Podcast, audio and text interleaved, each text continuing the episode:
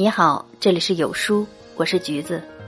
今天要和你分享的文章是：你讨好这个世界的样子真的好累。一起来听。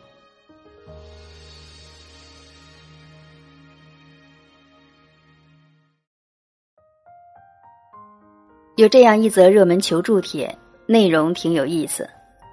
帖主是位先生，他发问：自己老婆爱讲荤段子，成了单位红人。到底该不该支持？帖内是他陈述的具体内容。自从发现老婆爱讲荤段子之后，我就一直感到很纳闷。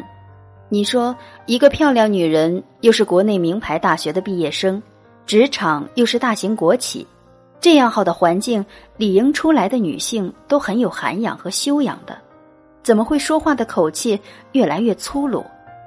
不但会参与男同事和异性上司的婚姻话题，还附和领导的荤段子，全没一点女人应有的矜持和含蓄。铁柱继续说，他曾跟他沟通过这个问题，可他却觉得他大惊小怪，跟不上时代。毕竟现在酒桌文化都这样，谁还不是为了社交需要和职场发展，才把自己练成这样呢？这姑娘善讲荤段子，也的确给她职场发展带来一定红利。根据铁主叙述，夫人才工作几年，就已是单位的中层了，年薪是她两倍多，且在单位人缘颇好，尤其深受领导喜欢。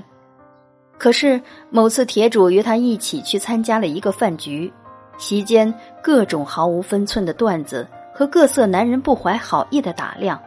又让他实在无法放心，更有种内心撕裂般的痛。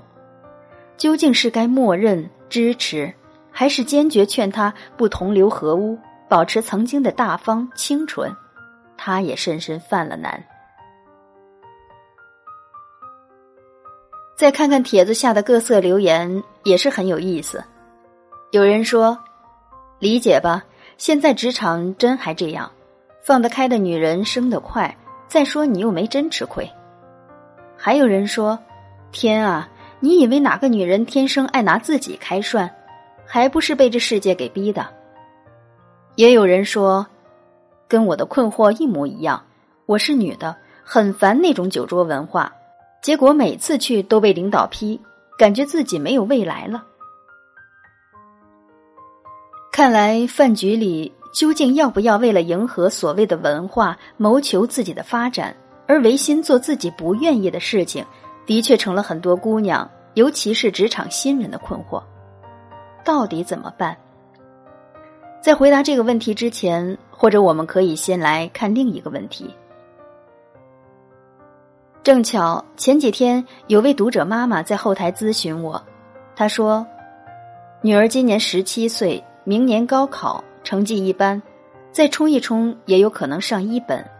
可女儿现在提出一个条件，要把如果考上一本，暑假就带她去韩国整形，作为努力学习、冲刺高考的动力和奖励。而且她提出整形的内容里包括开眼角、隆鼻、点痣和削下颌骨四项。身体发肤受之父母，妈妈当然无法赞同。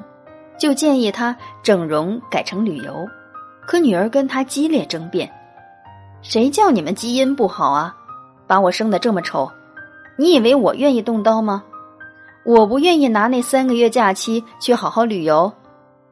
可以后社会都是看脸的啊，颜值不够，学习再好，工作再努力，照样也没用。”妈妈也明白，好看是千百年来女人的加分项。可又觉得女儿这思路有问题，问我究竟怎么办？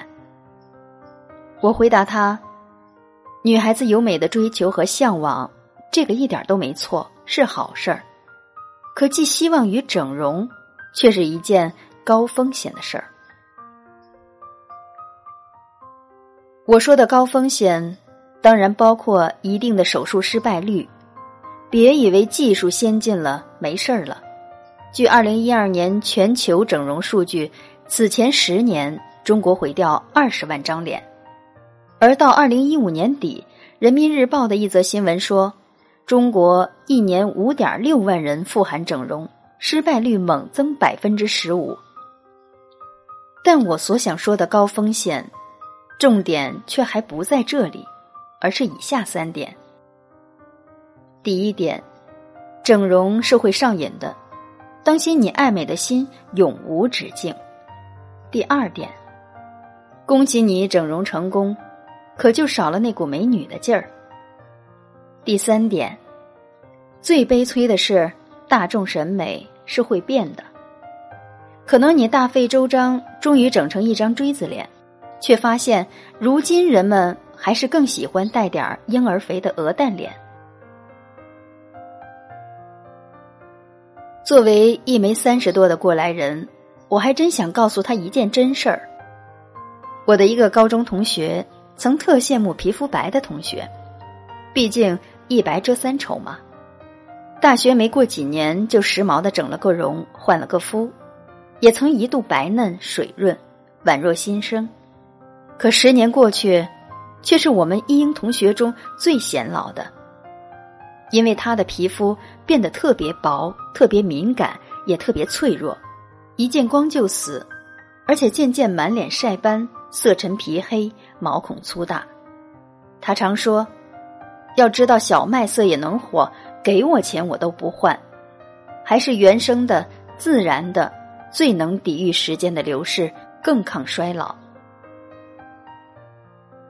想想还真是，美女的标准。从来都在更迭变迁。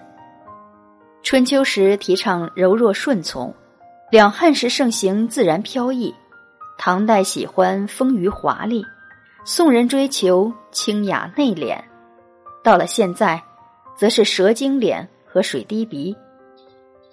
说到底，美女的标准不过是一个时期的大众情趣和审美潮流。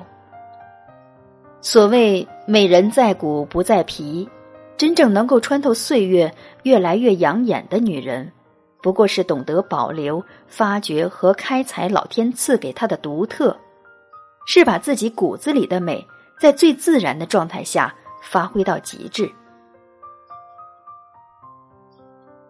再来说说最近大热的中年肥腻，几篇网络热文。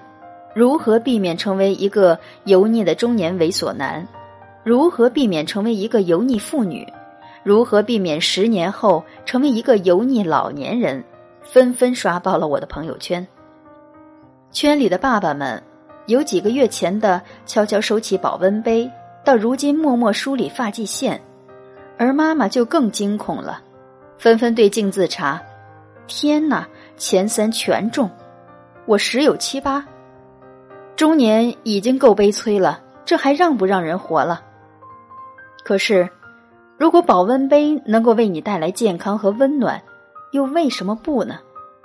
如果和姐妹吐槽能帮你疏导情绪，又获得理解，又为什么不呢？明明有几个贴心女朋友，就非得再找几个男闺蜜，才能不油腻吗？明明可以风雨有致、打扮得体，就非得瘦成小蛮腰才美丽吗？千万别等你煞费苦心把自己装入别人的套子里，却发现时光不再，已然垂垂暮年。倒有点像我们的作者圈，曾有人看到追八卦、标题党、燃情绪，就能获得点击与流量，就一时效仿纷纷。然而，真正能以此做大的，毕竟只是凤毛麟角。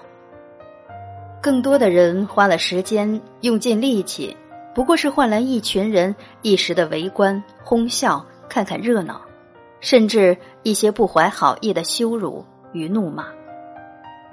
一番狂欢过后，除了更大的落寞，却什么也没给自己留下。所以，回到本文的开头。到底要不要为了迎合所谓的酒桌文化而说荤段子？答案也是一样，看你是否愿意让别人来消费你，看你是否愿意以不断消费自己来愉悦别人。倒不如找到自己的优势来深耕自己，倒不如在这灯红酒绿的世界来坚持做自己。告诉自己，我不想通过讨好这个世界，来换来一时的快慰和所谓的价值。我不想讨好这个世界，我只想做极致的自己。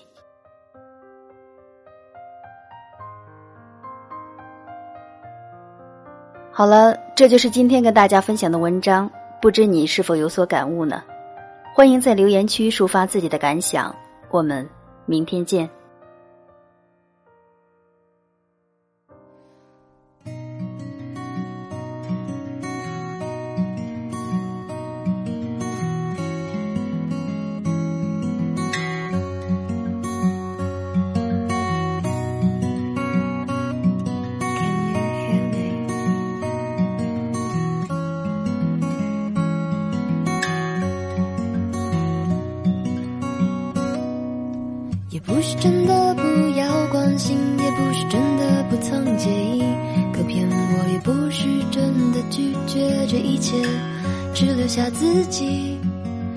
不是全都不离不弃，也不是真的无从继续，可每一次我的试着坚强，都成了不得已的哭泣。